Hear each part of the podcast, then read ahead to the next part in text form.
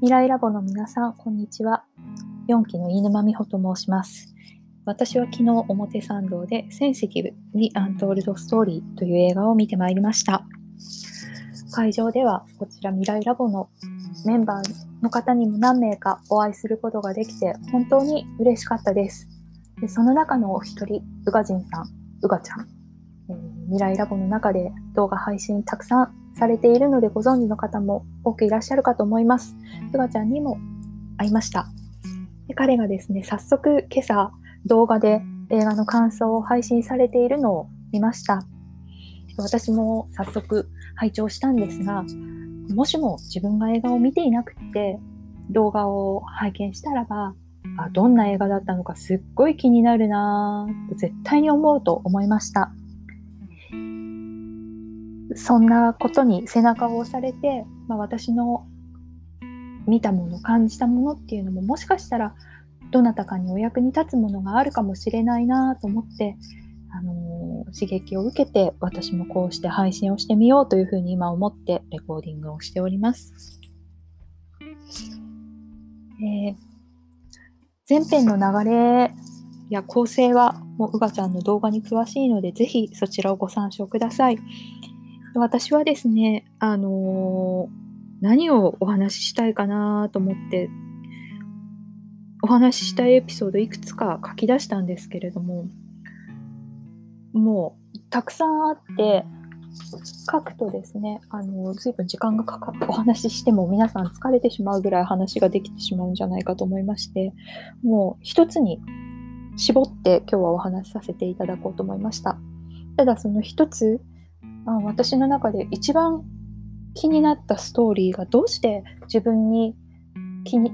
フィットしたんだろう？どうして私はこれがそんなに気になったんだろう？っていうことを、まあ、昨日映画見た時から昨日の夜から今朝うがちゃんの動画を見ながら、まあ、考えていたんですけれども、えー、あこういうことだったかな？というふうに一つ自分で思うよ思い当たるようになりました。で多分その思考の仕方っていうことも含めていかにも HSP っぽいなというふうに思うところがありましたのでその部分を、あのー、引いてですねお話しさせていただきたいと思います。でどのシーンが、まあ、印象的だったかというと登場人物は2人で高校生ぐらいの男の子ハンドボールの優れたプレイヤーだという男の子のその子の身近な大人ですね、お父さんなのかコーチなのか男性が出てきます。で男の子はあの確か話していなくて、その男性がですね、あのどういうふうに彼のプレーが優れているのかっていうことをお話ししていたシーンでした。で実は印象に残ったシーンではあるんですけれどももう私は最初の一言にですねものすごくあのー、ガーンとなって実際どんな話だったのかっていうのを細かくは覚えていないんですね。で、そのガーンとなった一言が何だったかというと、まあ、彼は全てを見ているわけではないっていうような内容だったんですね。彼は全てを見ているわけではない。見ていないけれども、プレーが優れているっていうことなんですね。でも、それは一重に HSP らしさですよね。の感覚、共感、洞察、まあ、どれがということでもちろん言ってはいないですけれども多分その全てを使ってもう瞬間瞬間情報を取りまくって、あのー、行動してるっていうことを言っていたんだと思います。よくあの人はあのー、後ろにも目がついてるからなんていう言い方をしますけれどもう HSP のその情報の取り方っていうのはもう後ろに目どころじゃなくて毛穴の全てから情報を取っているぐらいの、あのー、知覚の仕方だと思います。で私自身があの自分のことをきっとそうだなと思っているんですね。で未来ラボにご参加されている皆さんであればあのおなじみの図だと思いますけれども、まあ、丸の中に、あのー、感覚共感洞察どのぐらいの割合で含まれてますかっていうことを線を引いて分けるっていうワークがあったと思いますけれども私はあれが本当に3分割なんですね。あの3等分だと自分自身のことを感じています。なので、あの、雰囲気から察したことなのか、相手の思ってることを感じているのか、それとも相手のふとした仕草だったり、うーん、表情の変化だったりっていうところから何かを読み取って判断してるのか、自分の中では何を組み合わせて情報を取ってるのかわからないんですけれども、まあ、あのー、きっと多くの情報を取ってるんだろうなっていうことをすごく思っています。で、あの、これは投稿するときのリン投稿するときの記事にリンクも貼らせていただこうと思うんですけれども、あのー私は本当にそのことを思ったのがですね、社会に出てからで、あの、自分が皆川さんのメッセンジャー講座を受講させていただいた時にもシェアさせていただいたエピソードで、あの、皆川さんがブログの方でもご紹介くださったエピソードですので、あの、見ていただけたら嬉しいなと思います。私は本当にメッセンジャー講座3日のうち初日がリアルで実施、あとの2日が Zoom で実施という、まあ、コロナが始まった頃の第4期だったんですけれども、その初日の一番最初のあのワークのシェアでトップバッターでお話しさせていただいたエピソードだったんです。同じグループの方にですね、あの、あれ話してくださいっていうふうに背中を押していただいてシェアをさせていただきました。もうその時の会場の、うん、うん、わかるっていう、もうあの感じ、あの一体感っていうのが、なんかすごく、あ、初めてお会いする皆さんとつながったなっていうことを、私も感じましたし、きっと他の方も感じてくださった瞬間だったんじゃないかなと思います。で、まあ話はずれますが、あ、ずれましたけれども、そういうふうにして情報を取って何か判断だったり行動だったりっていうのをしているわけです。で、まあ、その仕事の方でいきますと私の場合はそれが、ま、もちろんすごく生きるシーンとなかなか難しかったシーンがあるっていう話をさせていただいたんですけれどもあのこれがすごく大事だなと思ったんです。ハンドボールはもうその場その場ですべき判断っていうのがもう完全に一つなわけですよね。それは何かゴールを決めるっていうことなわけで、あの、キーパーの裏をついたところに投げる。確実に投げる。素早く投げる。パスも、あそこが開くから、あっちに味方が動いてくるからそこを狙って投げる。ということで、もう、なんて言うんだろうね。そこで取るべき行動と価値っていうのが、もう、ものすごく明確なわけですよね。それに、それを一方で、まあ、仕事であったり営業であったりするとあの、まあ、お客さんが言ってることっていうのと、まあ、そのまた身内が言ってることっていうことで差があったりとかするわけですよね。だからその部分で、あのー、行動の難しさっていうのが出てきたりする。必ずしもその場面においてこの考え方が、あのー、良しとされるっていうことじゃないそこに多様な価値観が多様なうん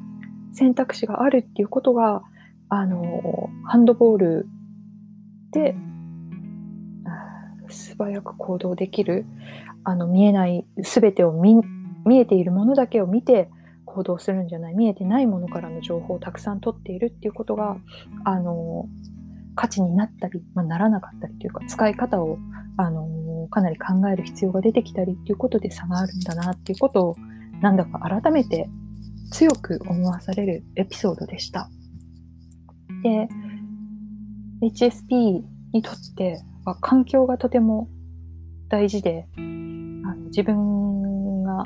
活かせる場所、活かせる環境、活かせる仕事っていうのはま本当に大切だっていうお話が繰り返しされていますけれども、まさにその通りだなっっていうことを思わせられるシーンでした。でそこを見た時にはあの彼は見えるものを見てるわけじゃないんだよ。あの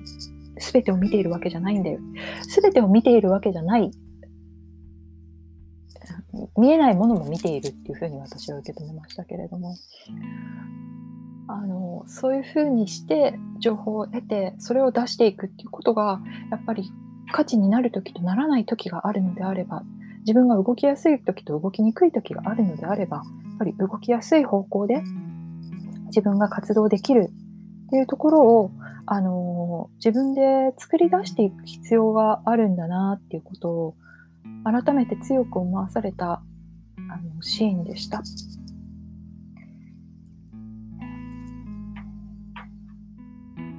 なんかまあ実際、まあ、その HSP の方とのこの分かるっていうそのスピードであったりもう一つ私はマルチポテンシャライトの集いの運営にも携わらせていただいているんですがやっぱりそういった似たような神経特性なのか感覚の仕方っていうものを持っている方たちとあのこの分かるっていう気持ちになる時のスピードで分かるからのあのアクションしていく時のスムーズさっていうのがもう今まではなんか、なんて言うんですかね、足ひれをつけて泥の中を一生懸命歩いてた？みたいなところから、本当に足ひれをつけて海の中を本当に自由に流れに乗って泳いでいるっていうような、もうそのぐらいの、あの、生きやすさがあるわけですよね。で、あの映画そのものの話とはずれてきますけれども、やっぱりもうそういう何か足を取られているようなことに時間を使っている暇はないなっていうことを、まあ、すごく思うわけです。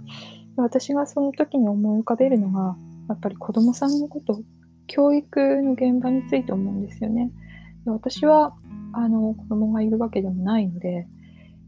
えー、っとまあ、実際どういうことが繰り広がっているのかっていうのはあのお話伺った知識でしかないわけですけれどもでもその持てる能力を存分に生かしてもあの到達できどこまでいけるかわからない中でその出すものを出さないで何かをしようっていうことはもう無理だと思うんですよね。なのであの、まあ、一つのエピソードから話はそれていきましたけれどもやっぱりその自分の良さっていうものをまあ、どういうものなのかっていうことに自覚的であることが今まで以上に求められるようになる時代だと思いますしやっぱりその見つけた強みっていうのを確実に効果にのある形で出していくことっていうのが本当に求められる時代なんだなっていうことを思います。私なんかは今日これ音声やってみたいから試してるっていうところがところですけどもまあ、これをやってみたいからまずやってみたっていうところであの強みに特化した方がいいっていう考え方もあると思いますしでもやってみたいからやってみる中で見えてくるものっていうのもあると思います。それはどっちでもよくってただもう本当にその自分の強みがわからないやってみたいことがわからないっていうことがあの何よりもリスクだと思うんですね。なので、やっぱりこの HSP の HSP さん、HSC ちゃんたちが、その、やっぱり自分が生きやすい場所、輝ける場所っていうのを、あのどんどんですね、自分であのこうカスタマイズして、本当に誰かがどこかに用意してくれるものじゃないから、自分でそうやってあの行動して探していってあの場所を作り出していくっていうことが本当に必要な時代なんだなっていうことをあの改めて強く思いました。私自身もその部分は模索中でいるんですけれどもなんかそんな時代に一体何が自分ができるんだろうかって思った時にですねまだちょっと具体的にはわからない。ただこうやってあの皆川さんとも会の後に少しお話しさせていただいたんですがで何か大大きなものが動くにはどうしたって時間がかかるわけです。それはなんかやり方がいいからまずいからっていうところにもちろん議論の余地はあったとしてもいずれにしたって大きなものが変化するには時間がかかる。それであればやっぱりまずできることから、自分のことから目の前のことからそしてやっている仲間がつながってま、緩やかにつながってあのサポートし合って刺激し合ってあの進んでいくっていうことがもう本当にできることなのかなね、そうやって行動していると、また思わないところからサポートがあったり、あの、腰方を振り向いてみたら、ああ、随分遠くまで来たんだなとか、あ、あんな一点だと思っていたけれども、随分、あの、広がりを持ってきたなっていうことが、振り返った時に見えてくる部分もあるのかななんていう風な気持ちに最後なって会場を後にしました。えっと、拙いお話でしたが、皆さん聞いてくださってありがとうございます。えー、何かですね、感想をいただけたら嬉しいですし、あのー、皆さんといろんな形でつながって刺激をし合って、うん、HSP が知られていくこと、HSP の才能を、あのー、このように役立てていけることということをですね、また皆さんと一緒に考えて形にしていけたらいいなと思っています。うん、お聴きくださってありがとうございます。これからもどうぞよろしくお願いします。